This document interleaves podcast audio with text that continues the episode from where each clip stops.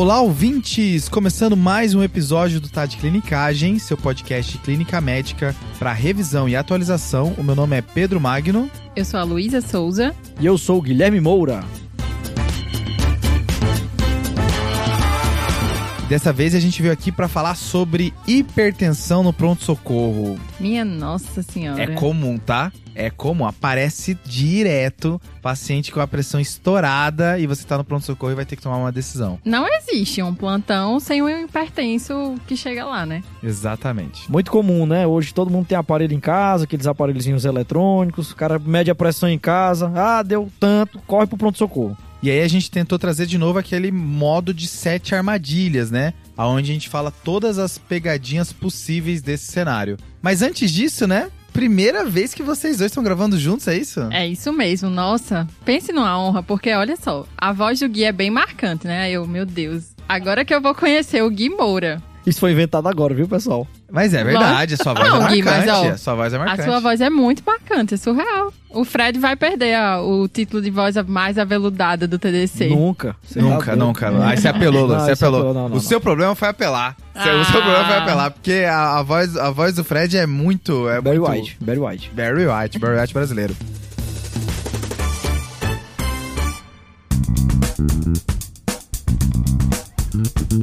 E já que a gente tá falando em pronto-socorro, tem uma coisa muito importante por aí, né, Pedro? Exatamente, Lu. A gente tá aqui para anunciar que o curso de pronto atendimento tá cada vez mais perto e a gente já pode falar a data, tá? O curso vai ser lançado no dia 11 de maio. Ô, Pedrão, e tem a questão da pré-inscrição no site, né? Exato, Gui. Quem se pré-escrever vai ficar por dentro de tudo que tá rolando, todas as novidades, incluindo quando rolar promoção vai ser por ali. Então já faz a sua pré-inscrição www.cursotdc.com.br e aí já fica por dentro de tudo que, tá, que vai acontecer. Top demais. E os primeiros que adquirirem o curso, pessoal, ganham um brinde, tá? Você sabe que o brasileiro gosta de um brinde, né, Pedro? É verdade, é verdade. É por isso que é bom ficar por dentro. Pois é. Fechou? Fechou. O link tá na descrição do episódio.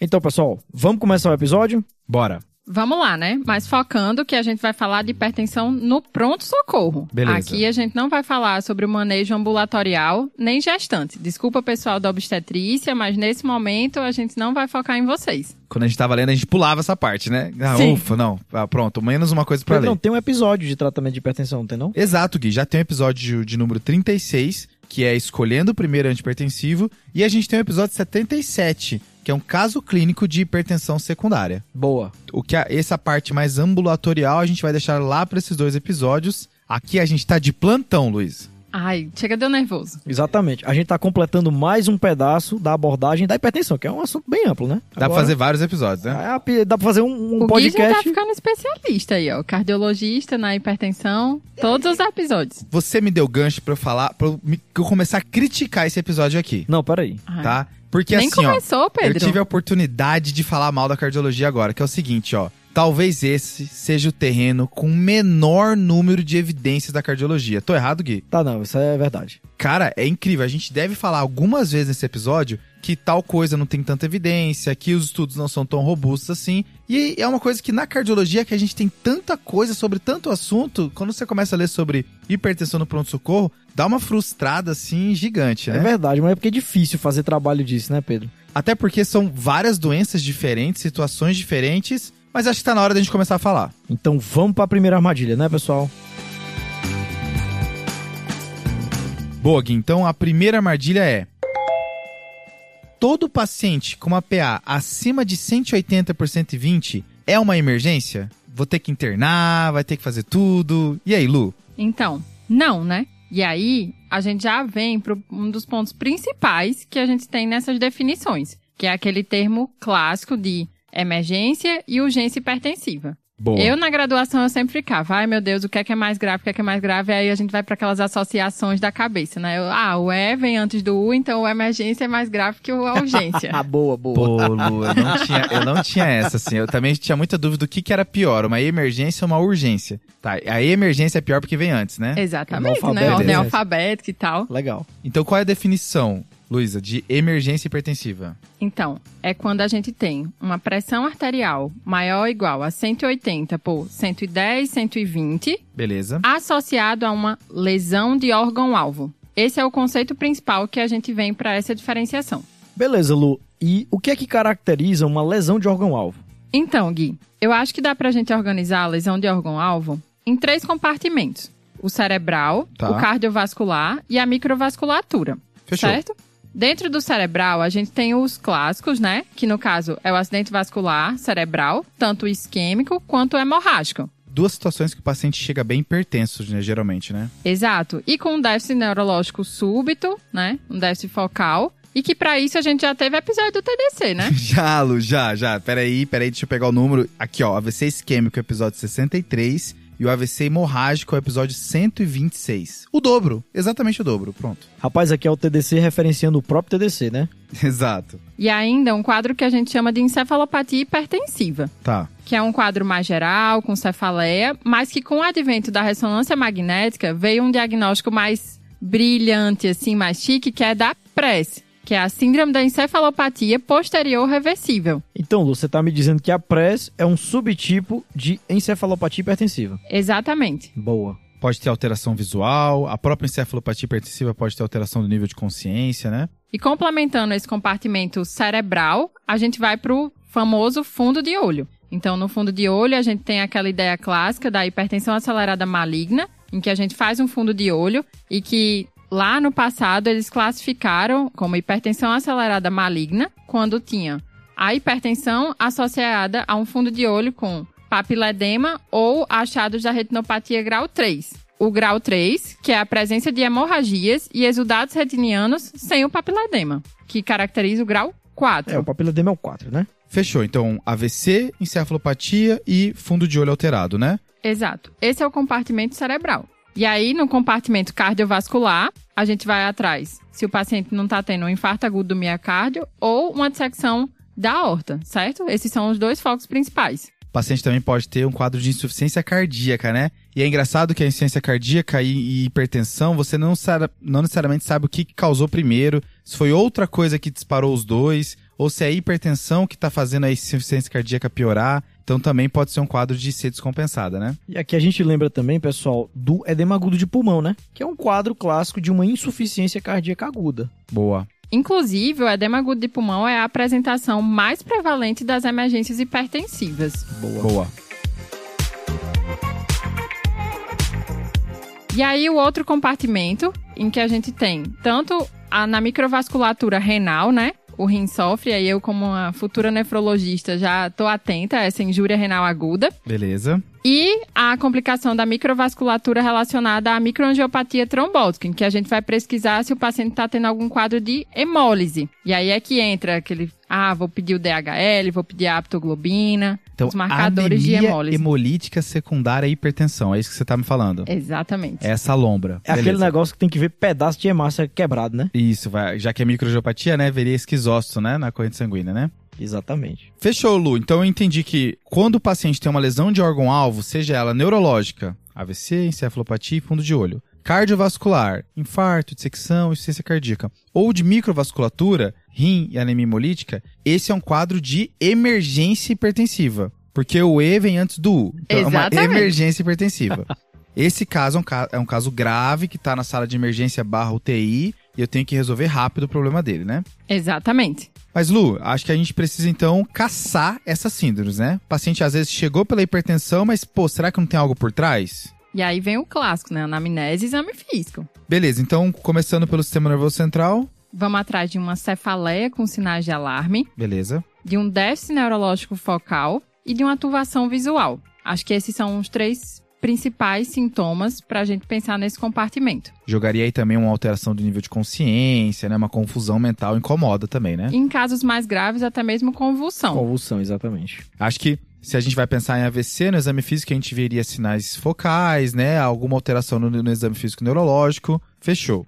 Cardiovascular. Então, temos que caracterizar a dor torácica daquele paciente. Aquela dor torácica caracterizar como uma angina típica ou atípica, ou se tem alguma característica de dissecção. E aí a gente vai para o clássico do exame físico, Pois é, pessoal, sempre palpar pulsos, né? Em seis pontos, os dois carotídeos, braquiais e femorais. E além disso, medir pressão também em ambos os membros. Show. Isso aí tudo caracterizando dissecção de aorta, né? Exatamente. E aí, pensando em ciência cardíaca, ausculta pulmonar, o basicão, né? Turgência jugular, Crepitação, ver se não tem um edema agudo de pulmão. fechado. E da parte de microvasculatura, Aí é que tá o problema, porque quer queira, quer não, por exemplo, numa lesão renal aguda, a gente tem sinais e sintomas muito inespecíficos ou nenhum sintoma. E aí é que vem a nossa segunda armadilha. Quando pedir exames, se um paciente está com a pressão alta e assintomático. Eita, agora esse é polêmico, viu, meu amigo? e é tão polêmico que não tem resposta. Exatamente. Porque é o seguinte, a gente tem sociedades que falam para no paciente hipertenso no pronto-socorro assintomático, você não precisa pedir exame. Só que aí você está excluindo o paciente que tem alguma náusea, o paciente que tem algum mal-estar inespecífico, que você pode falar que é uma uremia e talvez mereça pelo menos uma creatinina, né? Que não se nega a ninguém. Mas aí o problema mora é que mesmo nos pacientes assintomáticos, tem alguns trabalhos que mostrando que eu posso ter lesão renal aguda em 2 a 7% dos pacientes. São trabalhos que não são tão robustos assim, porque eles se baseiam mais em número da creatinina, não tem outros desfechos clínicos como necessidade de diálise ou casos mais graves para saber se de fato o paciente piorou mesmo do rim, mas fica essa dúvida, quando que a gente vai de fato pedir? A Sociedade Europeia de Cardiologia, ela não se posiciona, ela fala, olha, talvez valha a pena pedir para todo mundo um hemograma, uma creatinina, mas esse de fato é um ponto bem polêmico aqui, que a tendência é dizer para não pedir exame, mas se quiser pode. É tipo isso. Vai muito do seu feeling, né? É, Vai muito de você bater o olho no paciente pela sua experiência médica e, assim, será se existe alguma coisa grave nesse paciente? Ele tá assintomático, mas, puta, tá estranho, entendeu? Eu acho que o principal é assim. Ah, não. Na história clínica e no exame físico eu caracterizei como uma possível emergência hipertensiva, então eu vou pedir os exames. E aí a orientação é, se eu tiver o fundo de olho disponível, eu vou fazer o fundo de olho. Vou fazer um eletro de 12 derivações, vou pedir a função renal, ureia, creatinina, pedir um hemograma e os marcadores de hemólise e Idealmente também pedir a urina 1 com a quantificação da proteinúria, porque dentro da lesão renal existe também a proteinúria associada a essa hipertensão, que normalmente é uma proteinúria leve, de até 1 grama. Lu, então assim, esses são os exames geraisões, né? Se eu desconfio de é alguma emergência, alguma coisa ali que pode estar escondida, eu vou pedir isso pra todo mundo. São exames simples que na maioria das vezes tem em todos os prontos-socorros. Exato. E aí, assim, se eu pensei que é um infarto, lógico que eu vou pedir a troponina, que aí ele já caracteriza como os exames específicos relacionados àquele acometimento que eu caracterizei na minha anamnese. Isso. Se o paciente tem um déficit neurológico focal, eu vou direto pra tomografia. Beleza, Lu. Ainda na parte de emergência hipertensiva, Lu, eu lembro de um diagnóstico que é a hipertensão acelerada maligna, que tinha um lance aí de fundo de olho, e a minha pergunta é: se você desconfia de uma hipertensão acelerada maligna e o fundo de olho vem normal, eu posso descartar? Aí é que está a nossa terceira armadilha. Não, porque o que acontece? A ausência de anormalidade do fundo de olho não exclui a hipertensão acelerada maligna. E é por isso mesmo que a literatura quer modificar esse termo. Esse termo foi instituído lá em 1914. Olha só, eu remetendo à história, Deus, né? Primeira Nossa, Guerra Mundial. Primeira Guerra Mundial, exatamente. Ela só meteu a Primeira Guerra Mundial aqui, né? Beleza. como hipertensão arterial grave com essa alteração do fundo de olho. Tá. Mas o que é que a gente vê na prática? Que a gente tem tanta dificuldade de realizar o fundo de olho, como se um fundo de olho normal, ou às vezes a alteração ser unilateral, não significa que não tem lesão em outros órgãos. Então, a literatura está trazendo um termo novo, que é o caracterizado como RASMOD, que é Hypertension Mediate Organ Damage. Rapaz, tu viu Beleza. aí? Nossa, Beleza. eu fiquei nervosa agora, É, falando em não, inglês. é, Ela fez aí, ela fez que- inglês na Os infância. ouvintes tinham que ver a cara da Luísa falando inglês. Já, já, ela parece que a gente tá fazendo bullying com ela. Não, você falou super bem, credo. Lu, então você tá me dizendo que existe uma entidade que é o RASMOD, tá? Que é o acometimento de múltiplos sistemas por um pico hipertensivo que pode acontecer na ausência de lesões no fundo de olho. Exatamente, Gui. Qual é a ideia do Rasmode? Eles falam que não é pra gente excluir o fundo de olho, não. É pra fazer e se tiver o papiledema vai continuar caracterizando uma emergência hipertensiva. Mas eu também posso ter uma elevação da PA associada ao comprometimento de pelo menos três órgãos, que é justamente dos conceitos da emergência hipertensiva: o rim, o coração, o cérebro e a microangiopatia. E essas lesões podem acontecer com fundo de olho normal. Então, assim, não é para ignorar o fundo de olho. Se o fundo de olho tiver alterado, ainda é caracterizado como uma emergência hipertensiva. O que eles estão tentando fazer é retirar esse termo de hipertensão maligna. Sim, né? Que é, claramente parece que é uma neoplasia causando Exatamente, hipertensão, né? Exatamente. Então, mas a ideia deles no passado era justamente essa, porque a mortalidade associada a essa condição em que eu tenho vários órgãos lesionados por causa da hipertensão arterial era tão alta que era associada a um câncer. A gente não tinha os antipertensivos adequados. E aí, em substituição, eles trouxeram esse termo do RASMOD, em que a retinopatia ausente, mas eu tenho comprometimento de pelo menos três dos seguintes órgãos: o cérebro, Tá, o coração, beleza. o rim e a microangiopatia. Que é praticamente a definição que a gente já tinha falado, né? Boa. Então, Lu, pelo que eu entendi do que você falou, é que, classicamente, a hipertensão acelerada maligna, ela era a associação de uma lesão de fundo de olho com disfunção de outros sistemas, correto? Isso. Pelo olho você via que tinha, deve ter outras coisas funcionando. Exatamente. A grande questão da mudança do termo é que essas lesões de outros sistemas podem acontecer na ausência da lesão do fundo de olho. Isso, Gui. A hipertensão mais grave causando essas outras lesões. Beleza. Fechou, pessoal. Então, vamos imaginar um caso, chegou um paciente que a pressão dele estava alta, e aí você fez anamnese, fez exame físico, não parecia ter nada no cérebro, não parecia ter nada no cardiovascular, não tinha nada para lesão renal, nem para anemia hemolítica. Você ficou meio tranquilo, mas a pressão dele continua lá 200 por 130. Vou ter que internar para controlar essa pressão, né? Pedrão, na realidade não. Aqui tá a quarta armadilha, né, cara? Então é aquele conceito que a gente usa de urgência hipertensiva. Até agora a gente tá falando das emergências, né? Isso. Então, quando não tem lesão de órgão-alvo, uma urgência hipertensiva. Exatamente. Que é justamente aquele paciente que chega com a pressão maior ou igual a 180 por ou e ou 120 no departamento de emergência. Ele pode ser assintomático ou ele pode ter leves sintomas, tá? Então, esse termo, ele tem tido uma controvérsia nos últimos anos. Por quê? Porque ele se confunde com urgência hipertensiva, paciente com hipertensão severamente assintomático, porque esse paciente pode chegar totalmente assintomático, e aqui o termo severo remete ao número, ao valor da pressão, Tá. e não a nenhuma gravidade, Beleza. e o termo pseudocrise hipertensiva. É tudo uma bagunça aí de nomes, né? É, acho que e é aquela coisa de urgência, parece que, cara, se você não fizer nada agora, vai acontecer alguma coisa com esse paciente, né? Urgente. Exatamente, Pedrão. E esse é o ponto, entendeu? Porque muitas vezes o que a gente precisa fazer é um controle ambulatorial da pressão desse paciente. Não necessariamente eu preciso fazer alguma medicação para baixar a pressão da- do paciente naquele momento. Em geral, vai ser aquele paciente que tem uma hipertensão não controlada do pronto-socorro e que aí, às vezes, ele aferiu a pressão em casa até e assustou, né? Sempre tem esse do plantão, que chega com a pressão de 190 por 80 porque foi fazer os controles da pressão em casa. Exatamente, Lu. Que acontecia muito comigo, eu dei muito plantão de fim de semana. Era no fim de semana que os filhos iam na casa da mãe, né? Aí resolveu assim: mamãe, vamos medir a pressão. Medir a pressão, tava alta. A mãe assintomática, mas aí todo mundo ficava desesperado e levava ela no pronto-socorro. Era muito comum, cara. Todo plantão de fim de semana tem um desse. E sempre tem aquele paciente que também chega no pronto-socorro porque tá com uma dor, e aí quando vai aferir a pressão, tá lá, 200 por 140. Exatamente, Lu. Isso é muito comum também. É o conceito, assim, que ele meio que se entremeia na urgência hipertensiva, é o que a gente chama de pseudocrise, né? Então, por exemplo, eu já peguei paciente jovem, de 30 anos, que não é hipertenso, que chegou com a crise de nefrolitíase, sabe? Aí na triagem, tem que aferir a pressão, tava lá, 200 por 120, entendeu? Você não vai dar um antihipertensivo para esse paciente, você vai tratar a dor dele. Tá?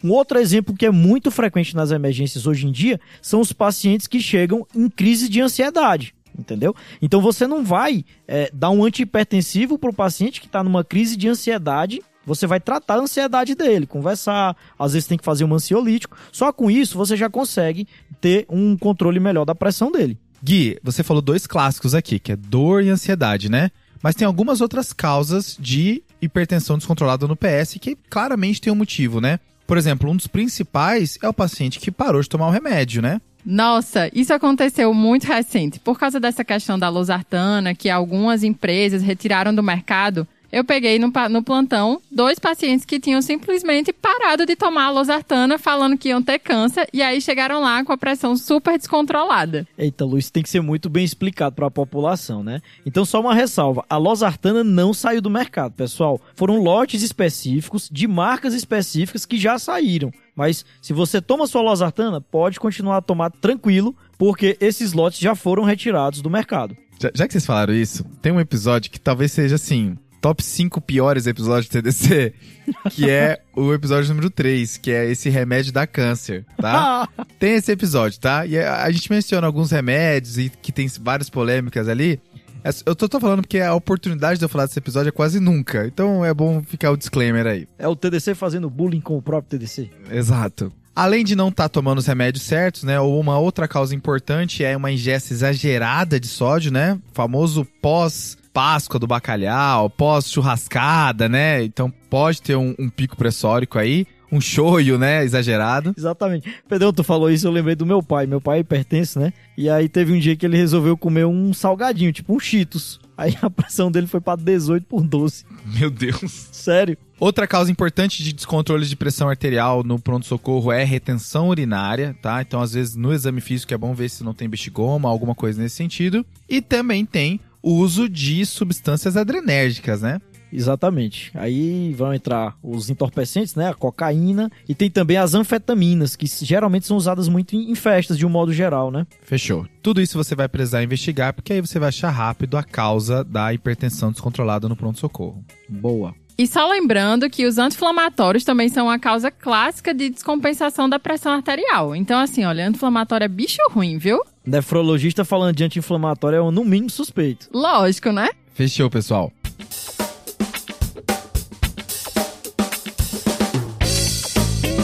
E aí vem aquela questão também, né, Pedro? Porque você fala, a gente falou da dor como uma das causas de descompensação da pressão, mas e aquela dúvida, que aí eu acho que vem a nossa quinta armadilha.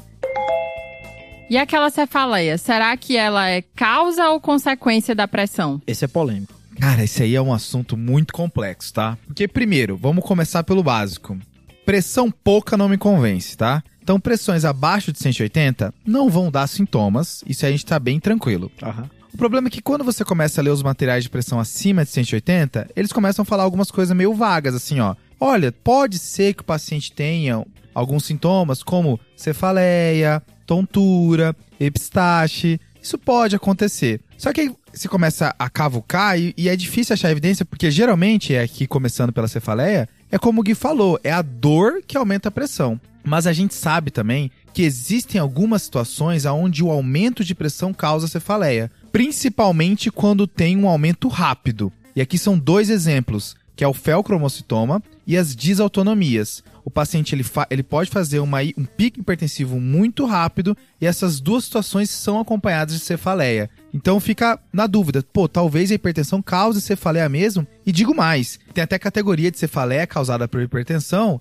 no, na classificação internacional das dores de cabeça, das cefaleias, tá? Nossa. Existe lá agrupado todas, onde fala de aura, sem aura, fala todas as vestibular, falam todas lá, e tem ali a cefaleia causada por hipertensão, que tem que estar relacionado a picos elevados, né, acima de 180 por 120, e o paciente pode ter sintomas principalmente na região temporal, e você perceber um padrão, que a dor de cabeça piora com a hipertensão e melhora com o tratamento. Boa, Pedrão, mas assim, de um modo geral, quando o paciente chega no departamento de emergência, ele sempre pensa que o que tá levando a cefaleia é a pressão alta, né? Então, geralmente ele chega assim, doutor, tava sentindo uma dor de cabeça, eu fui medir minha pressão, tava alta, tá? Mas o que deve ser frisado é que na grande maioria das vezes, na realidade, é a dor que está causando a hipertensão. Com certeza, Gui, até porque felcromocitoma e desautonomia não são comuns, né? A regra é a dor que está causando a hipertensão, beleza? Boa. Indo para os outros sintomas, a tontura é muito mais relacionado a alterações de pressão, às vezes vinculada à hipotensão postural, né?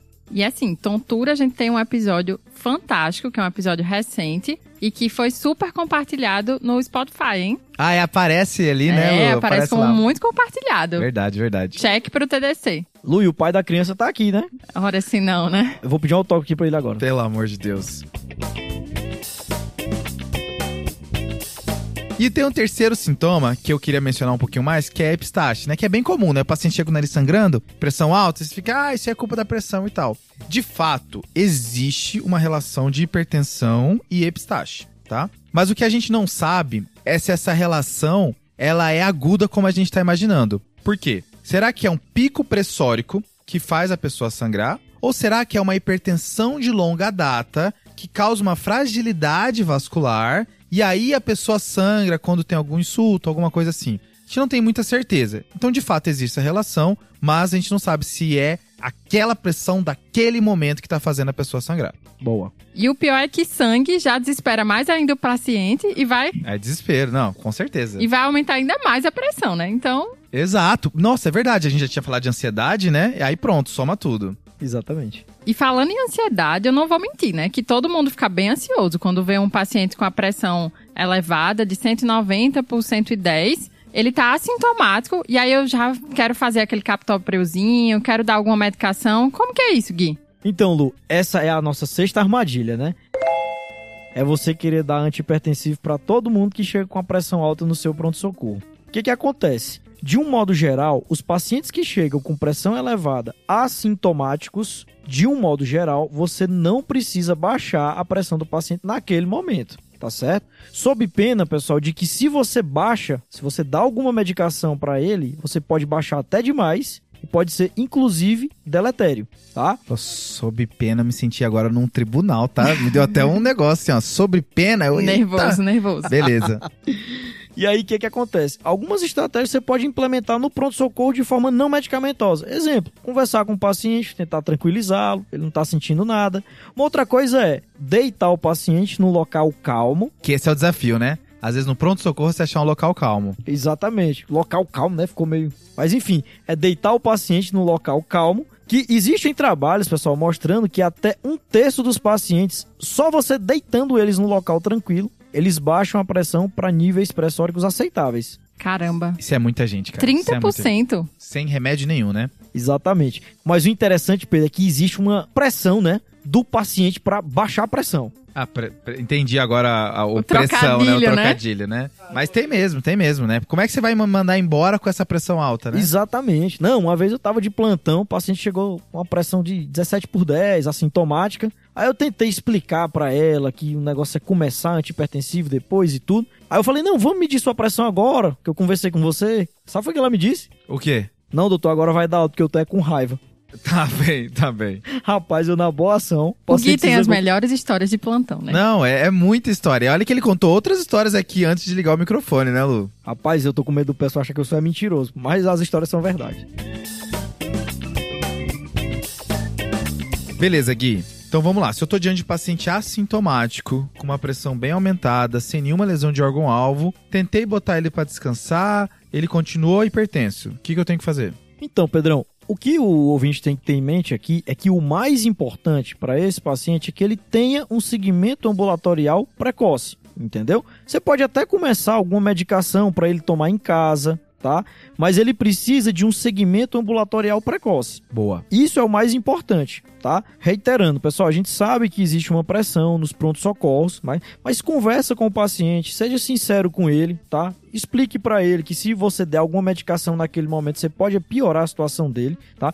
Especialmente, pessoal, em idosos. Porque os idosos, a regulação pressórica deles é um pouco alterada. E você dando uma medicação pro paciente, mesmo que seja por via oral, você não sabe a previsibilidade da, da queda da pressão. É como se ele já tivesse acostumado com uma pressão alta e você tá, você tá jogando muito rápido pra baixo, né? Exatamente. Inclusive, Pedrão, existem relatos de AVC, de infarto, por queda abrupta de pressão com medicações orais, entendeu? Certo. Então, assim, muito mais importante do que você baixar um número é você focar no bem-estar do seu paciente. Boa. E para nos deixar tranquilos, Pedrão, tem um trabalho publicado no JAMA em 2016 Certo. que ele pega retrospectivamente 59 mil pacientes. Meu Deus. Tá. Caramba! Pensa no interno que tava fazendo isso, né? Exatamente. Que ambulatorialmente, então, o cara ia pra consulta ambulatorial e tava assintomático com a pressão maior ou igual a 180 por 110. Beleza.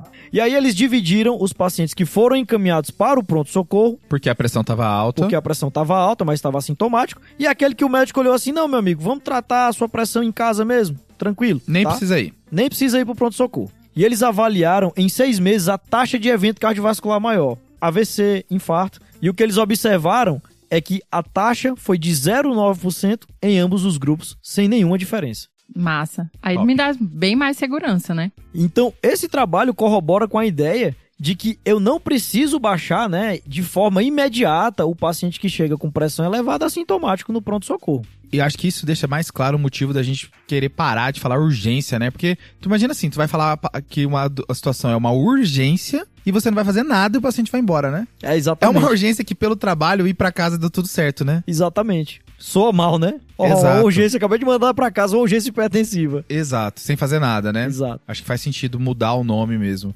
Mas Gui, eu acho que fica um incômodo que é o seguinte, ó. E aquele paciente que não tá assintomático, ele tem algum sintoma como a dorzinha de cabeça, como eu mencionei, ou a epistaxe, alguma coisa inespecífica que você falou, poxa, talvez seja da pressão. Mas é um sintoma que não é indicativo de lesão de órgão-alvo. E Boa. ainda assim eu quero tratar, né? Então, Lu, para esse paciente, né, é é a meiuca, né? É aquele paciente que nem tá numa emergência hipertensiva, mas ele também não tá totalmente assintomático. Isso. Para esses pacientes, o que, que eu posso fazer? Captopril, tá? É uma medicação boa, Via oral mesmo, né? via oral, ou clonidina via oral, tá? Então, essas medicações, elas baixam a pressão do paciente ali nas primeiras horas. É lógico, você não precisa baixar de forma muito imediata, como na emergência, então eu vou baixar ali nas primeiras horas, que, de forma que o paciente vá para casa mais tranquilo. Ótimo, Gui. E assim, eu tava lendo sobre isso, gente, olha só a brisada. Eu achei que eles usam pomada tópica de nitroglicerina a 2%. Meu Deus do Nossa, céu, essa brisada foi céu. a lá Fredão, né? Exato, exato. Essa eu não tinha nem ideia. Eu Foi nem pra me desculpar, foi pra me desculpar. eu nem sabia que existia pomada de nitroglicerina. Pois é, acho que é aí que o dermato começa a botar seu pé no pronto-socorro, né? Exato, exato. Eu acho que já ficou bem claro como que a gente trata a urgência hipertensiva, né? Mas e a emergência? Tô sentindo falta desse tópico. Eu posso dar medicação via oral na emergência? Aqui mora nossa sétima e última armadilha, Lu. Que é, se eu tô diante de um paciente com uma emergência hipertensiva, então existe uma lesão de órgão-alvo rolando, eu não posso fazer medicamento via oral. Por quê? Aqui eu preciso controlar a pressão do meu paciente na minha mão. Eu tenho metas muito claras do que fazer e aí eu vou conseguir atingir isso com as medicações intravenosas, tá? Beleza. Eu tinha muito medo no meu internato de fazer essas medicações EVs que abaixam pressão, porque a impressão que dá é que elas são muito potentes, vão abaixar muito rápido, e eu vou ficar com o paciente agora pelo outro lado da gravidade, né? Se eu tava com medo da pressão alta, agora eu vou estar com medo da pressão baixa. Mas aqui é justamente ao contrário. Com esses remédios, você tem mais controle da pressão do paciente e você suspendendo, eles vão passar o efeito em até 30 minutos. Tem remédios aqui que passam efeito em menos de 5 minutos, você já não tem mais efeito na corrente sanguínea do paciente. Em compensação, os remédios de via oral, eles vão ter efeitos por muito tempo e às vezes a pressão abaixou e não tem como você desfazer o comprimido que ele engoliu há 3 horas atrás, né? É, Pedrão, interessante o que você tá falando, cara, porque esse medo que você tinha é o mesmo medo que eu também tinha, entendeu? Só que depois que a gente Compartilhamos o medo. compartilhamos o medo. Só que depois que você começa a usar as medicações, você começa a perceber que, na verdade, você tem o paciente na mão. Exato. Entendeu? Ainda mais se o paciente tem uma pressão arterial invasiva passada, tá certo? Esse é um outro ponto bom, Gui. Se o nosso paciente está grave, eu preciso da pressão mais fidedigna possível. E aqui eu consigo através de uma monitorização invasiva da pressão arterial, a famosa PAI. Tá? Então, no paciente que está grave, com uma emergência hipertensiva, que ele está alocado na UTI, esse paciente ele precisa de uma monitorização mais fidedigna. Tem trabalhos, Gui, que mostraram uma diferença de até 50 milímetros de mercúrio entre a não invasiva e a invasiva. Então, não dá para confiar na não invasiva quando o paciente está muito grave. Exatamente, Pedrão. E para os nossos ouvintes que não conhecem pressão arterial invasiva, porque eu antes de entrar na clínica médica não conhecia, resumidamente você passa um catéter numa artéria, geralmente é radial, e você vai ter a pressão do paciente em tempo real, segundo a segundo. Tá, Pedro, mas e quais são esses antipertensivos EV que você tanto falou? Aqui, Lu, tem várias, a gente tem várias opções, e aqui- acho que aqui vale uma ressalva em relação a esse tópico, né? Porque emergência hipertensiva, na real, ele é um grande guarda-chuva que ele bota várias doenças diferentes, com clínica diferentes, e que geralmente são tratados de maneira diferente. Então, é difícil eu colocar no mesmo balaio encefalopatia hipertensiva com dissecção de aorta, ou por exemplo, AVC hemorrágico com infarto. São situações diferentes que geralmente têm remédios específicos para cada uma delas. Tá? Mas quando eu vou falando de maneira genérica sobre em- emergência hipertensiva, os mais utilizados aqui no Brasil vai ser a nitroglicerina, que é o Tridil, e o nitroprusiato, que é o Niprid, tá? Boa.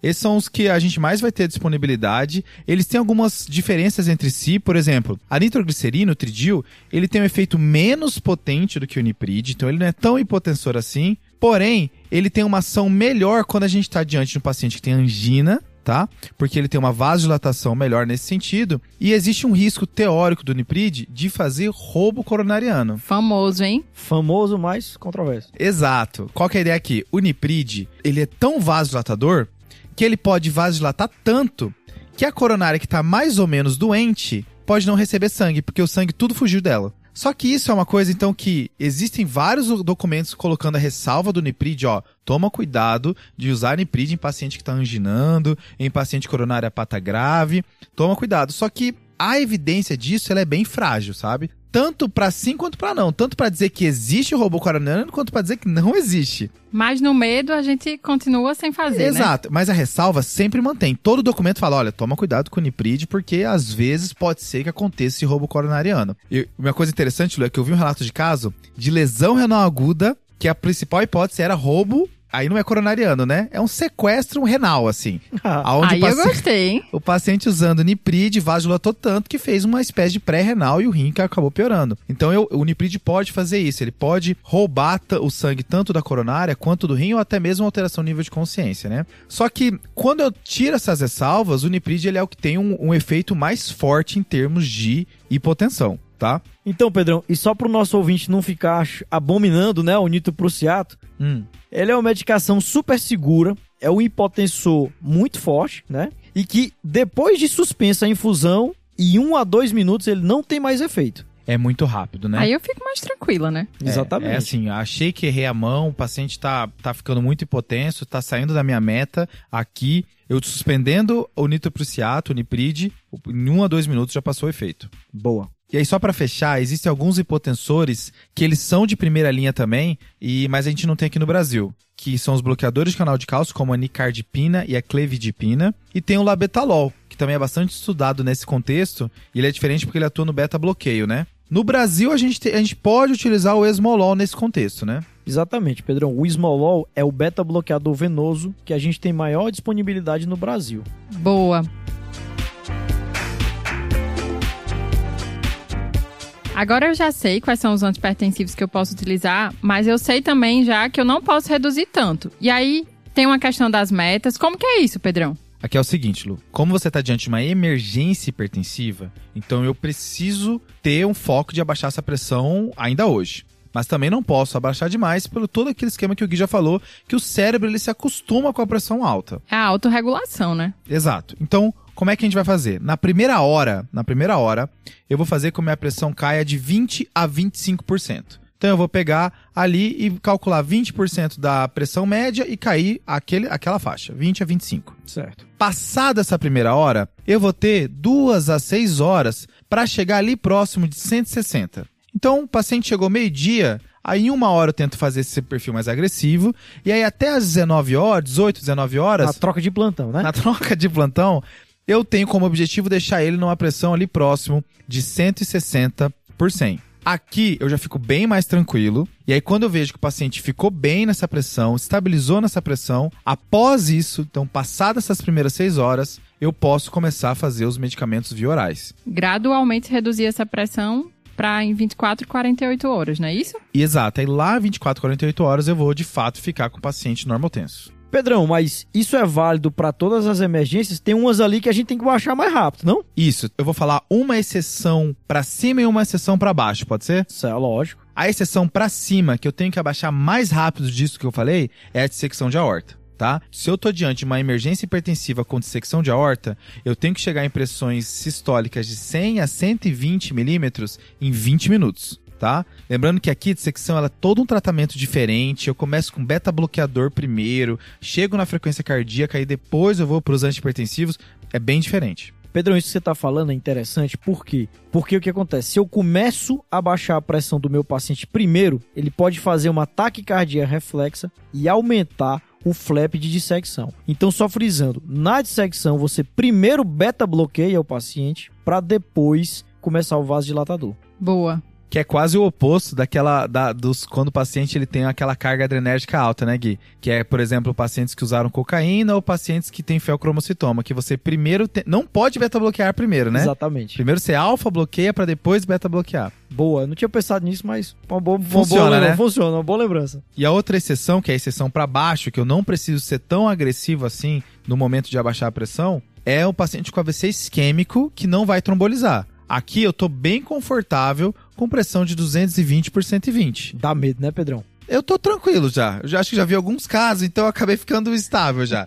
A ideia aqui é que eu posso ficar tranquilo com essas pressões mais altas, não preciso chegar no 160, posso deixar ali no 220, porque se eu abaixar demais, eu corro o risco de deixar algumas áreas do sistema nervoso central mais mal perfundidas. E piorar, né? A área de penumbra do AVC. Exato, Gui. Mas se eu for trombolizar, você lembra que tem outros valores, né? Isso, não é como, como a gente falei no início, cada doença tem seu remédio e tem seu alvo. Mas pra gente poder passar o pano aqui, passar a régua, no AVC isquêmico que vai trombolizar, eu fico confortável com uma pressão ali próxima de 185 por 110. Ficando nessa faixa, aí a gente também não precisa agressivar e chegar no 160 como a gente tinha mencionado antes. Boa.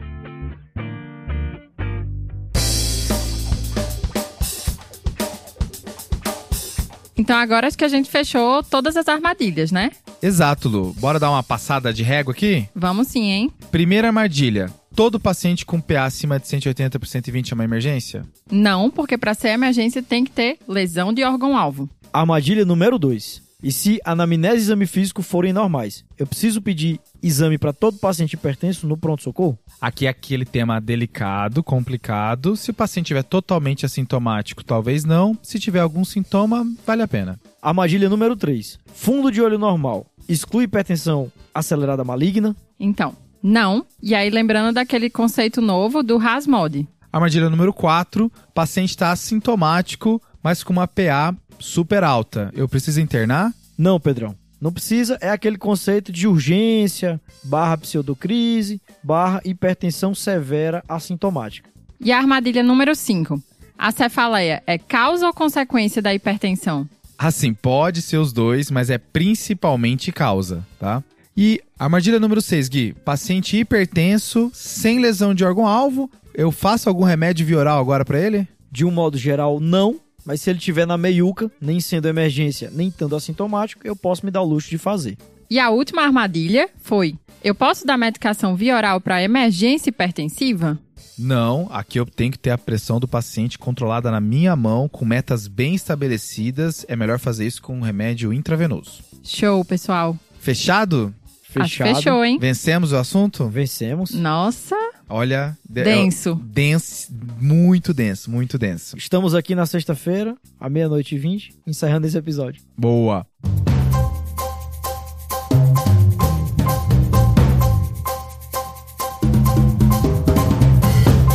E agora tá na hora do desafio, né? E o desafio da semana passada foi. O desafio da semana passada, pessoal, era um paciente com uma cardiomiopatia dilatada e um nódulo pulmonar que, na biópsia, demonstrou um parasita. A resposta desse desafio era dirofilariose. É uma infecção causada por um nematelminte que geralmente infecta cães e gatos, mas que pode ser transmitida para o ser humano através de mosquitos. A manifestação geralmente é pulmonar, podendo ter manifestação cardíaca também, subcutânea e pode ter como apresentação um nódulo pulmonar. Por isso que a gente trouxe nesse episódio. E quem acertou o desafio foi o Guilherme Heller, é um pneumologista de Rondônia, e o Emanuel Austregeliso da UFC. Obrigadão, pessoal. Um salve. Fechou, Pedrão. E temos desafio para semana que vem? Temos, temos. Seguinte, tá? Eu tô diante de um paciente que tá na UTI, tá tratando uma emergência hipertensiva com remédio intravenoso. Já faz isso umas 24, 30 horas que tá usando. E aí ele começa a fazer uma alteração do nível de consciência com uma acidose lática monstra. O que que tá acontecendo? Eita, essa aí, hein, Pedrão? Deu pra sacar, né? Deu. Deu. Fechou então. E agora tá na hora dos salves. Pra quem que você vai mandar o seu, Lu? Então, meu salve é para os meus colegas da nefrologia lá do Hospital São Paulo, né, que são guerreiros junto comigo, principalmente o meu trio, que foi eu e duas Anas, Ana Laura e Ana Beatriz. Um salve pra galera da Nefra PM. Salve, pessoal. Salve Anas, né? Salve, Anas. Valeu, Anas. E o seu Gui? Então, o meu salve vai pro meu grande amigo, né? O nosso amigo Guilherme Guzman. Ô, novo papai, né? Exatamente, acaba de ser pai, né? Ele participou do episódio 58 de fibrilação atrial. E participou também do episódio de estatina. Exato. Vamos visitar ele, né, Pedrão? Visitar o bebê, né? Parabéns, Gui. Exato. O meu outro salve vai pro Júlio Zoi. Júlio Zoi, que agora é residente lá do INCO, né? Tá lá sofrendo comigo no ecocardiograma, tentando aprender alguma coisa. E eu queria mandar um salve também, né? Eu tô quase um Faustão, mas pra tô vendo. equipe do ecocardiograma de um modo geral, que eu acabo de entrar, né, nessa nova família lá do, do INCO. Terceira residência, né, Gui? Terceira residente. Tô que nem o Zé Marcos, eu acho que eu vou bater o Zé Marcos, vou não? É verdade, é verdade. E o meu salve vai pra Natália Rondinelli. É aquele estilo de salve meio pombo correio, sabe? Sei. É que a Natália Rondinelli, ela pediu pra mandar o salve. Ela é lá da Faculdade de Ciências Médicas de Santos. E ela falou que tem uma professora chamada Renata de Oliveira, que é de hemato e, e fala direto dos episódios de CDC. Massa então, demais. um abraço pra Natália e pra professora dela, Renata. Abraço, pessoal. Um abraço, pessoal.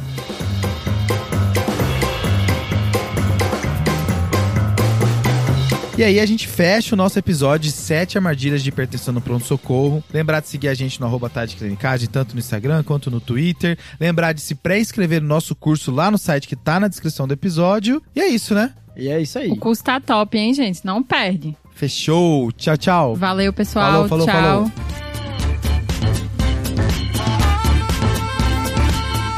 Esse podcast tem como objetivo educação médica. Não utilize como recomendação. Para isso, procure seu médico.